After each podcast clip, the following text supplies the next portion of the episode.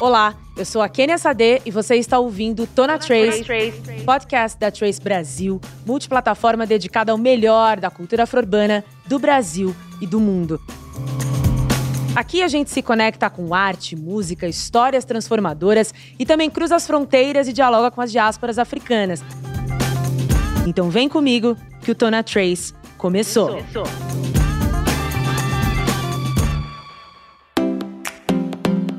E ao meu lado aqui, Alberto Pereira Júnior. E aí, Beto, tudo bem? Tudo bem, Kênia? Sempre bom estar com você aqui. Sempre bom receber convidadas maravilhosas. E a gente vai receber aqui quem? Uma cantora, artista fenomenal. Convidada que já é mais do que da casa, né, Maju? Eu tô aqui te namorando, você sabe, né? Muito você tá aqui obrigada, me namorando, gente, eu amo. por esse convite. Mas tá aqui olhando pra sua cara assim, tô assim, meu Deus, a beleza da mulher, gente. Segurança, né? A segurança. Postura. Porque é maravilhosa. Não, meu amor. aqui a gente não brinca. Mas, Maju, muito obrigada, viu? Obrigada a vocês, obrigada pelo convite mais uma vez. Eu que já tô, tô parte da Tracy já, já. né? Já tenho meu crachá, já bato meu ponto já. Mas muito feliz de estar aqui com vocês sempre. Muito feliz também.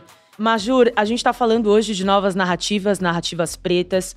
E eu não poderia deixar de falar da sua capa da Vogue vestida de noiva, né? Acho que tem que ser falado, porque ali você possibilita mulheres pretas, mulheres pretas trans de sonharem com o amor que todos merecemos, mas a gente sabe que não é assim, né? Então, queria que você falasse um pouco da importância dessa capa que foi histórica. Nossa, eu acho que primeiro, antes de tudo, eu tava muito pensando assim: será que agora eu vou militar novamente? Porque, obviamente, o meu corpo é político, ele vai militar em qualquer momento. Mas eu tava muito pensando em toda a trajetória das coisas que eu já tinha falado, o que que eu traria através dessa capa, para além do que ela já faz, né? Destruir os paradoxos, trocar tudo, né? E mostrar um outro tipo de corpo que não era bem-vindo na sociedade e um imaginário que também é quase impossível na sociedade. Só que, ao mesmo tempo, eu tava falando sobre amor e sobre ser amada e sobre algo que era real também, tanto quanto a minha identidade. Mas algo que eu tô sentindo, que eu tô vivendo nesse exato momento, né? Eu estou noiva e vivendo um amor incrível. Eu queria falar sobre isso. Acho que quando a capa ela é construída e ela aparece para as pessoas, existe uma combinação de todas essas coisas que eu acabei de falar. Existe a potência através do amor, que é transformador, que faz as pessoas acreditarem, inclusive, que elas podem também amar. E aí eu tô falando de corpos pretos, de pessoas pretas, que não têm tanto acesso a esse amor romântico que a gente conhece das TVs e dos jornais. E juntamente vem a ideia do imaginário de uma mulher preta como noiva nossa, eu, quando eu penso assim, eu já penso na minha mãe, na minha tia, na minha madrinha, que todas elas não casaram. São mulheres negras de favela, de periferia, que, que até hoje permanecem mães solos, né? É, através da mesma história que se repete sempre. E quando eu estava ali falando sobre isso, eu só conseguia pensar: meu Deus, quem tá mudando? Sou eu que tô mudando, porque eu tô mudando a, a, história da minha família? Ou a partir daqui realmente algo se transforma através das pessoas em casa? E aí vem uma resposta que é muito maior do que eu imaginava. O imaginário, ele é tão poderoso que ele faz pessoas acreditarem de novo, sonharem de novo. E sonhar é uma coisa que as pessoas acham tão clichê falar, né? Mas o sonho é muito potente. Porque é ali que você constrói aquilo que você vai ver. Na verdade, o que você já está vendo, você não tem coragem de ainda absorver. Mas, com o tempo, aquilo vai se absorvendo. E eu fiquei muito feliz porque eu entendi que o meu trabalho ele estava possibilitando outras pessoas serem também elas, viverem os sonhos delas. E agora, inclusive, várias meninas trans aparecem com casais, que era coisa que quase nunca uhum. se tinha. Eu acho que eu não, não, vi na minha adolescência inteira pessoas trans namorando. E várias da minha cidade, de Salvador, de outros lugares. O homem também precisava reconstruir a sua masculinidade para entender um outro corpo feminino e como se relaciona também com esse corpo. Várias pessoas, vários homens no Brasil, que inclusive é um dos países que mais consome pornografia de pessoas trans, ou seja, são pessoas que estão antenadas, sabem sobre esse corpo, são pessoas que observam esse corpo há um tempo, é, precisavam também entender mais. Acho que através de todas essas construções de imaginário a gente consegue chegar nesse ponto de fazer as pessoas terem coragem. Tô muito feliz com o andamento da sociedade, assim, né? Olha só, gente, quem tá aqui, eu sou uma travesti de favela, de periferia, que tem uma história pregressa, louquíssima, enorme, com tantas coisas que já aconteceram, mas contudo fé, não acreditar, não acreditar em mim mesma, não acreditar no outro, não acreditar que, mesmo sendo preta, nessa, nesse país que é extremamente racista, eu posso, sabe? Eu fui atrás desse eu posso quando eu acreditei que eu podia chegar em algum lugar. E você chegou. Chegou. E eu cheguei, chegou. Com certeza chegou.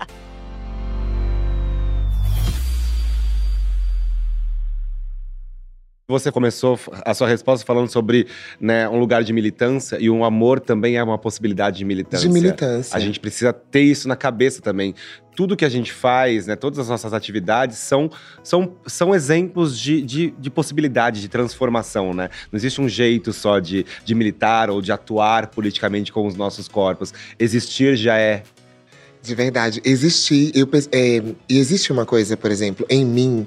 Acho que todas as pessoas pretas, elas, elas são cor- corpos políticos, ok? A gente tem diversos. A gente tem um corpo gordo, a gente tem um corpo preto, a gente tem. Gente, nós, por exemplo, as trans. Mas quando a gente anda, e eu falo de mim enquanto, enquanto construção e desconstrução da sociedade, porque eu sou uma, algo que não existe na sociedade, praticamente, eu era. Então, o que eu faço hoje é uma inserção de algo que não existia. Gente, para isso vir se tornar realidade, eh, são tantas camadas, diversas camadas para eu conseguir acessar, que eu imagino que, obviamente, todos esses anos que não tiveram, que eu não pude ver uma delas lá, era justamente porque elas não sabiam nem como andar, não se dava oportunidade. Eh, mas quando eu comecei a andar, eu percebi que existiam outras forças. Todo mundo queria também, e eu tava ali na frente, então as pessoas queriam junto comigo. E elas me fizeram chegar até aqui. É, acredito que isso é só o início, assim, de verdade.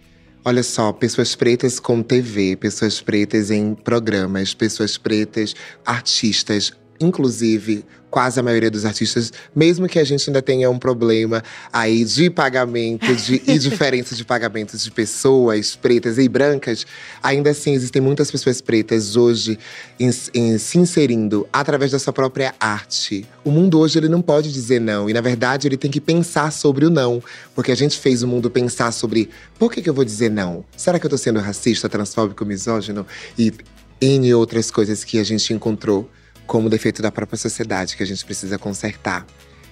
É um processo de revolução, sabe? Eu imagino que a gente está vivendo esse. Eu estar aqui faz parte desse processo de evolução, assim como outros corpos estarem. A gente teve agora o São Paulo Fashion Week e tinham diversos corpos. Gente, Inclusive, o que você abriu a São Paulo Fashion Week, modelo maravilhosa. Como foi esse desfile? E foi incrível, meu Deus. Ai, Isaac Silva, Salvador. Tudo. Realização de sonho. Mais uma vez eu construindo outra coisa, um outro imaginário.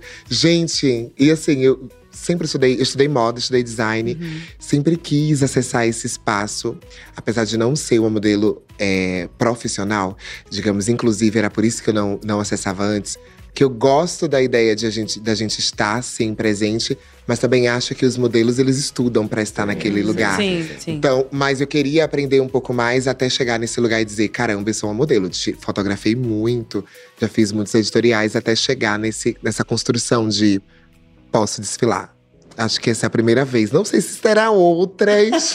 Com certeza, com Gente, certeza. Alberto eu tava estava lá. Mas e existem possibilidades. É isso ia falar.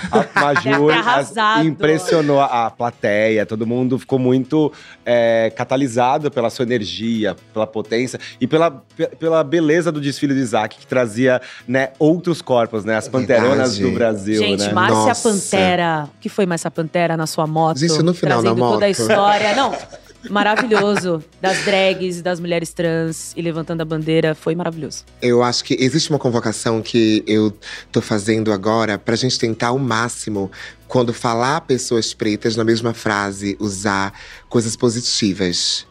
Conquistas, vitórias, sabe? Quando a gente se sente bem. Porque falar sobre a gente estar em espaços de vulnerabilidade, de estar pobre, de não ter acesso, esses são. Esse é o texto, gente. O texto que já veio preparado, eu não aguento É. mais. Ninguém aguenta mais. Então, se a palavra é força, eu acredito que ela pode mudar tudo.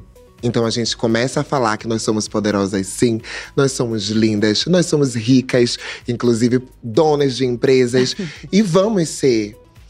Eu quero muito que, que isso aconteça cada vez mais rápido. E essa é uma, uma carta aberta que eu deixo a todos os jovens, assim, que estão vindo agora e que não passaram por todas as coisas que a gente passou, né? Tudo que a gente teve que enfrentar para estar nesse lugar que parece um pouco confortável e na verdade é só o início. Eu quero que esses jovens entendam que a gente também precisa, precisamos deles, sabe? Para que junto a gente faça a diferença. Inclusive esse ano, que é o ano político. E aí eu deixo já para quem entendeu, né? quem entendeu, entendeu. Entendedores entenderão. Entendedores entenderão.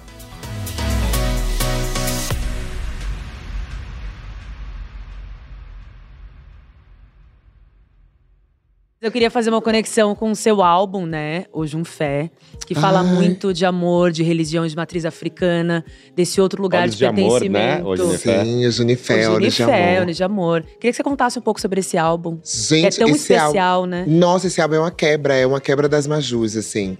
Existia uma Maju que estava procurando, que precisava encontrar a si mesma. E essa Maju é do EP Colori. Eu, eu queria saber sobre tudo, eu queria entender tudo, eu queria falar sobre tudo. Eu estava disposta a entrar numa revista e falar sobre a minha identidade, porque também era, era como, como se eu estivesse me auto-pesquisando. E aí vem o Junifé, que já é um outro momento. Eu sou feita e confirmada de Xangô e Iemanjá. E Olha, eu, eu também. O que? Mentira. Xangô e Iemanjá. Passada! Temos muito uma irmã irmãs. de cabeça. Gente, muito irmã. Gente, me arrepei toda. Passada. Eu também. Maravilhoso, maravilhoso. Por isso que eu entrei e fiquei assim, nossa, como ela é linda. Gente. É Xangô aqui, ó. Que coisa, nossa. Melhor ainda. Mas aí, é, quando vem quando vem Xangô e Iemanjá, eu acho que acontece uma ruptura e uma, uma nova página. Uma página totalmente diferente, com mais vontade, com coragem com determinação, com foco. Eu era uma pessoa extremamente desfocada. E Olhos do Amor é a descrição de toda a minha vida e que é um nome que eles me deram. O Junifé é o meu nome público, que é a de Gina, que a gente pode levar a público. Quando eu vi o, que eles, o, o nome que eles tinham me dado, eu entendi toda a história da minha vida, de antes até onde eu vim até agora, e comecei a escrever sobre todas as coisas que eu tinha sentido nesse processo. E aí vem as canções desde Agô, que significa o grito de Xangô, até a última música, que, é De Novo, onde eu falo que eu voltaria tudo de novo e faria tudo de novo. Inclusive, esse é um momento que é super frágil, né? A gente só faz tanto uma única vez. Eu sinto tanta falta, dá vontade de voltar para um call. Mas de vez em quando a gente está lá. Mas é, é, muito importante. Como foi importante, eu, eu me, me senti enraizada, me senti firme com as minhas raízes, entender sobre, sobre a minha ancestralidade. E aí, falando sobre parte espiritual da vida, para eu conseguir acreditar, ter fé em mim mesma. Eu organizei a minha fé, né? Através da, da feitura, para chegar até aqui. O Junifé é uma mistura de tudo isso. É ancestralidade, é autoestima, é todo esse processo de entendimento de até onde eu fui, o que, que eu acho de mim agora foi tudo que eu disse ali, além dos feats. Tem muita coisa, gente. É babado, esse é álbum é maravilhoso. Tem músicas de Padilha, tem a de gente tudo. Tá, tá vendo agora você saindo em turnê, né, com esse álbum, né, finalmente, apresentando ele pro público. Conta mais o que a gente pode ver de trabalhos. Vem novidades a partir do Genefé? Tem um sonho. Aconteceu um sonho. Eu lancei um disco. Do disco, eu queria muito estar em, estar em todos os festivais do Brasil. E aí eu ia falando com o meu produtor quando a gente ia conseguindo é, fechar mais um, eu falava, amigo, mais um. E o próximo, cadê? Gente, quando eu percebi, eu estava nos maiores festivais do Brasil e depois todos os outros que agora eu estou agendada. Isso é para além de um sonho, é uma oportunidade de realmente multiplicar o que eu tenho, a energia que eu guardo com milhares de pessoas. Eu tenho feito isso em tantos palcos e até agora são momentos assim que cada um é um, sabe?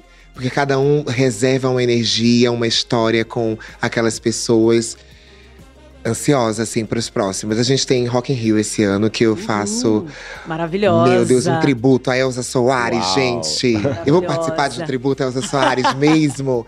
Eu tô muito feliz, isso é um reconhecimento enorme para a música brasileira. E eu, como uma, uma das vozes da MPB, gente, esse talvez seja um dos maiores feitos de 2022 para mim Para além de um disco que vem aí, que é novo e ninguém sabe. Ih, e eu já estou esse liberando spoiler. esse spoiler automático aqui. Maravilhoso. Larguei e foi. Se pegarem, pegou.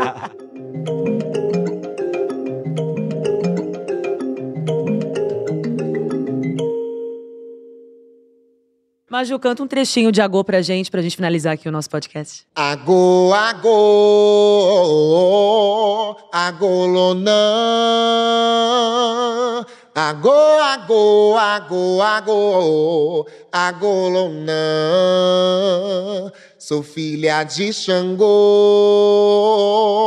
axé babá, oh, oh, oh. no sangue um guerreiro